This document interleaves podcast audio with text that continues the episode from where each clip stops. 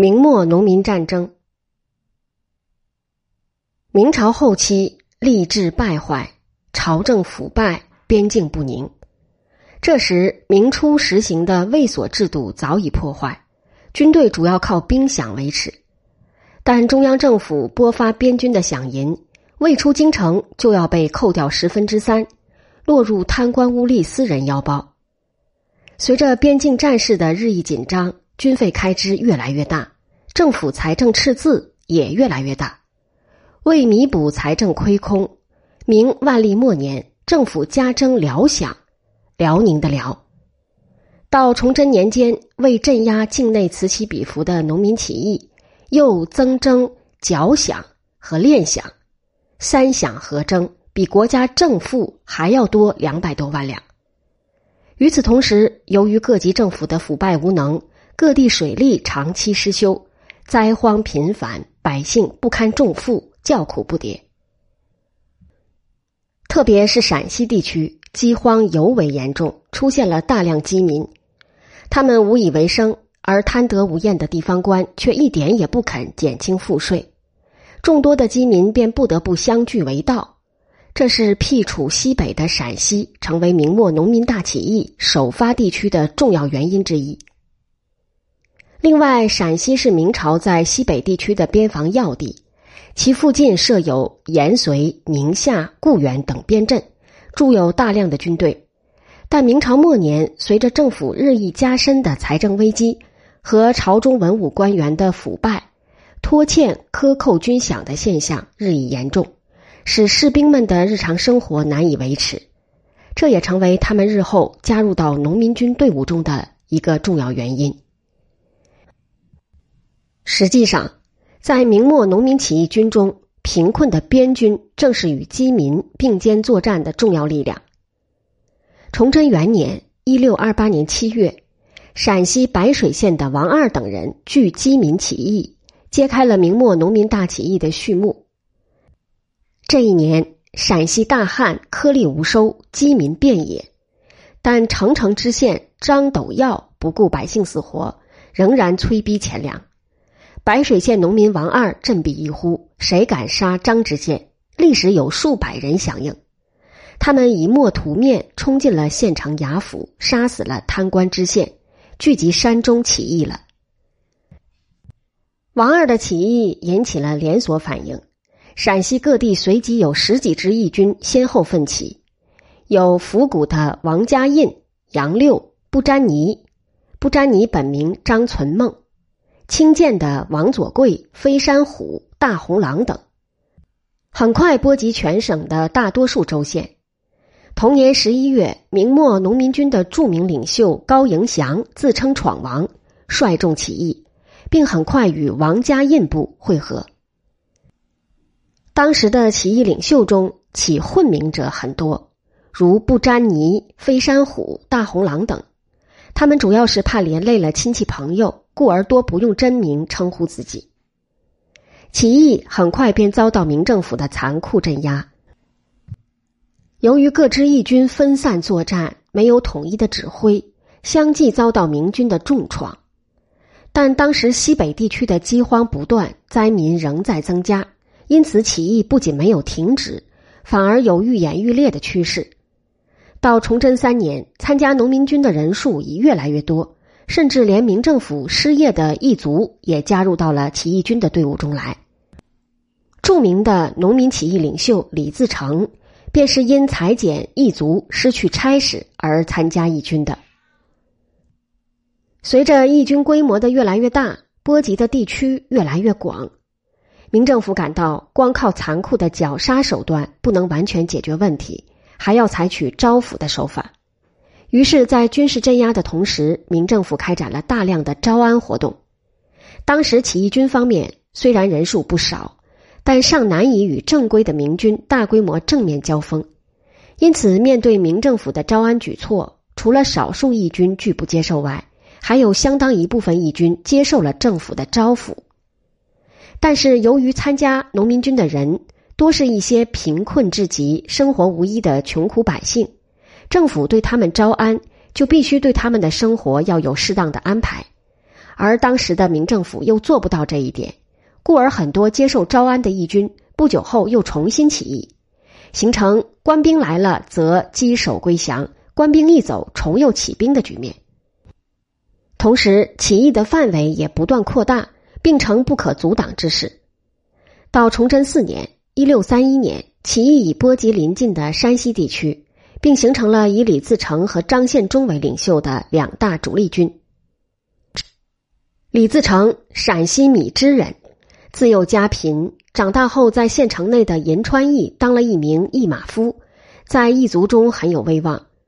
他曾借过当地豪绅艾氏的钱，逾期无力偿还，艾氏便勾结官府将他抓起来。众义族看不下去，一哄而起，砸毁了枷锁，将前来追捕的县官打死，将兵力冲散。一时间，很快便聚集了千余人。李自成便率领这批人扯起了义旗，后来又投奔了闯王高迎祥，号称闯将，自成一军。张献忠，陕西延安府夫施县柳树涧人，今延安，出身贫寒。据史料记载，张献忠身材魁梧，气力过人，留着一副漂亮的长须，尤显得仪表堂堂、勇猛威武。他在延绥镇当兵时，曾经因为犯法当斩，但主将陈洪范见他相貌奇特，便为他说情，将他释放了。崇祯三年（一六三零年六月），他率众在米脂十八寨起义，自称八大王。由于他性格粗犷豪爽，作战勇敢，很快便成为义军的首领。其所率部众也成为明末农民起义军中与李自成并行的重要力量之一。李自成自投奔高迎祥后，因其智勇双全、武艺高强，深得高迎祥器重。也很受起义军士的拥戴，他所领导的部队称为八队，纪律严明，作战勇敢，很快便在众多的农民军队伍中崭露头角。崇祯六年（一六三三年），高迎祥被推为起义军诸部的盟主，李自成的实力也相应大为增强。当时明政府正倾全力围剿义军，起义军活动范围被限于山西豫北、冀南地区。为了求得更大的生存空间，起义军决定自豫北渡黄河南下。这年冬天，他们踏过黄河冰面，在渑池县境内登陆。这件事史称“渑池渡”。从此，义军广泛活跃于河南、湖广、四川、陕西等地，使明政府对义军彻底剿灭的企图破产。崇祯八年（一六三五年）正月。农民军在河南再度联合，号称十三家七十二营，人数达二三十万。义军首领在荥阳召开了大会，会上接受了李自成分兵定向的作战方针，决定兵分五路迎击官兵。会后，高迎祥、张献忠率兵以迅雷不及掩耳之势东进安徽寿州、颍州等地，并直捣中都凤阳。烧了朱元璋的祖坟。消息传至北京，正在举行御经言的崇祯皇帝急得大哭，命文武百官都穿上丧服以示悼念。凤阳祖坟被毁，给明统治者以沉重的打击。他们深深意识到，起义军这时已成为心腹大患了。崇祯皇帝调洪承畴等统重兵镇压。崇祯九年（一六三六年），高迎祥中陕西巡抚孙传庭的埋伏，被俘牺牲。李自成继续领导这支队伍，自称闯王，在渭南一带坚持斗争，并攻占了川北许多州县，一度逼近成都。崇祯十一年（一六三八年）春，李自成在潼关中了洪承畴的埋伏，遭受重创，队伍仅剩数千人，但他并没有屈服。而是率领残部潜伏商洛山中等候再起。不久，张献忠也在古城受俘于熊文灿，起义暂转入低谷。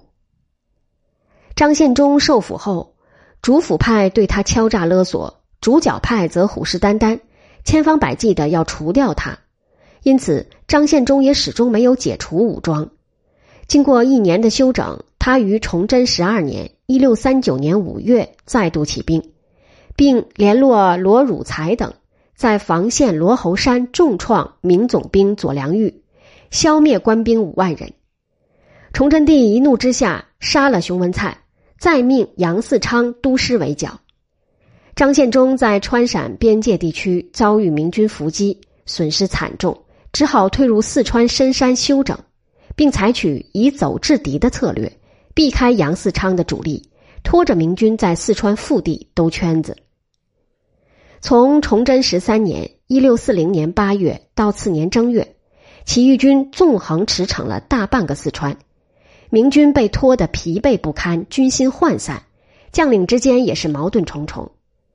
张献忠抓住左良玉与杨嗣昌等人不和，军事上互相扯皮的机会，在开县突然迎击明军。接着，他又挥师顺江而下，以一昼夜三百里的行军速度，直奔明军事重镇襄阳，并杀了襄阳王，发库银十五万两赈济饥民。杨嗣昌闻讯后急得吐血，随后又传来洛阳失陷的消息，急忧攻心，畏罪自杀。至此，张献忠把明末农民起义再次推向高潮。张献忠古城起兵之后，李自成也打出了闯字大旗，率部进入河南。当时河南连年旱蝗灾害，百姓生活十分困苦，甚至出现了人相食的惨象。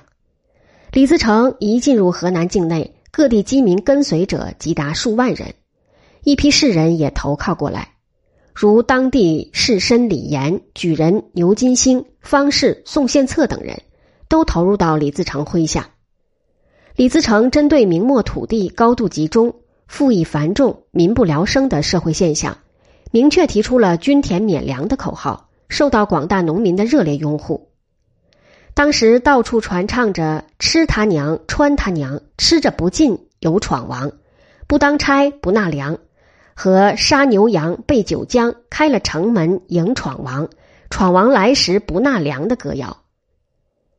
李自成还制定了严格的军事纪律，提出“杀一人如杀我父，淫一人如淫我母”的口号，义军所到之处秋毫无犯。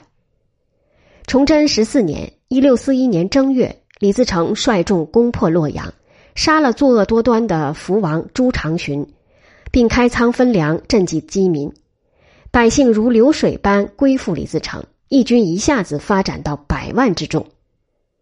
攻下洛阳后，至崇祯十五年（一六四二年）五月，起义军三围开封。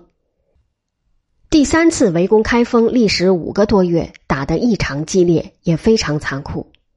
当时正值李自成全盛之时，共有骑兵三万，步兵数十万，连家属击达百万之众。到九月中旬，开封城内断粮，巡抚高明恒见守城无望，竟下令挖开黄河。灌淹围城之军，义军只得撤离。开封水退后，城中泥沙淤积深达几米。开封城的毁灭使明朝在中原的统治发生了动摇。正如时人所指出的：“汴城不守是无河南，汴城指开封；河南不保是无中原，中原不保则河北之咽喉断，天下也就岌岌可危了。”此后，明官军再也无力抵抗，农民军从战略防御转入了战略进攻阶段，并以不可阻挡之势继续发展。